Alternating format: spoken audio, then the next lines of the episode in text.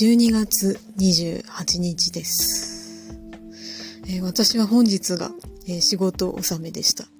えー、幸い、えここ最近ずっと忙しかったんですが、それが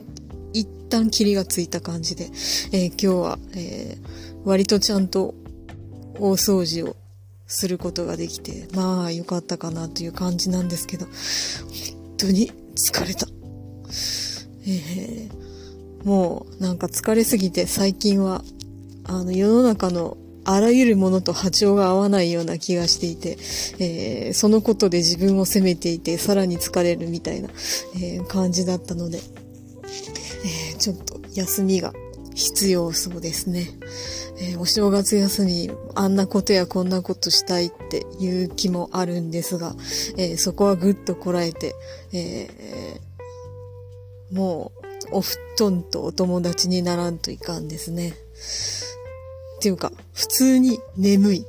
もう今日も一日中あくびばっかりしていて、えー、もうなんか一生寝てたいって思いましたね。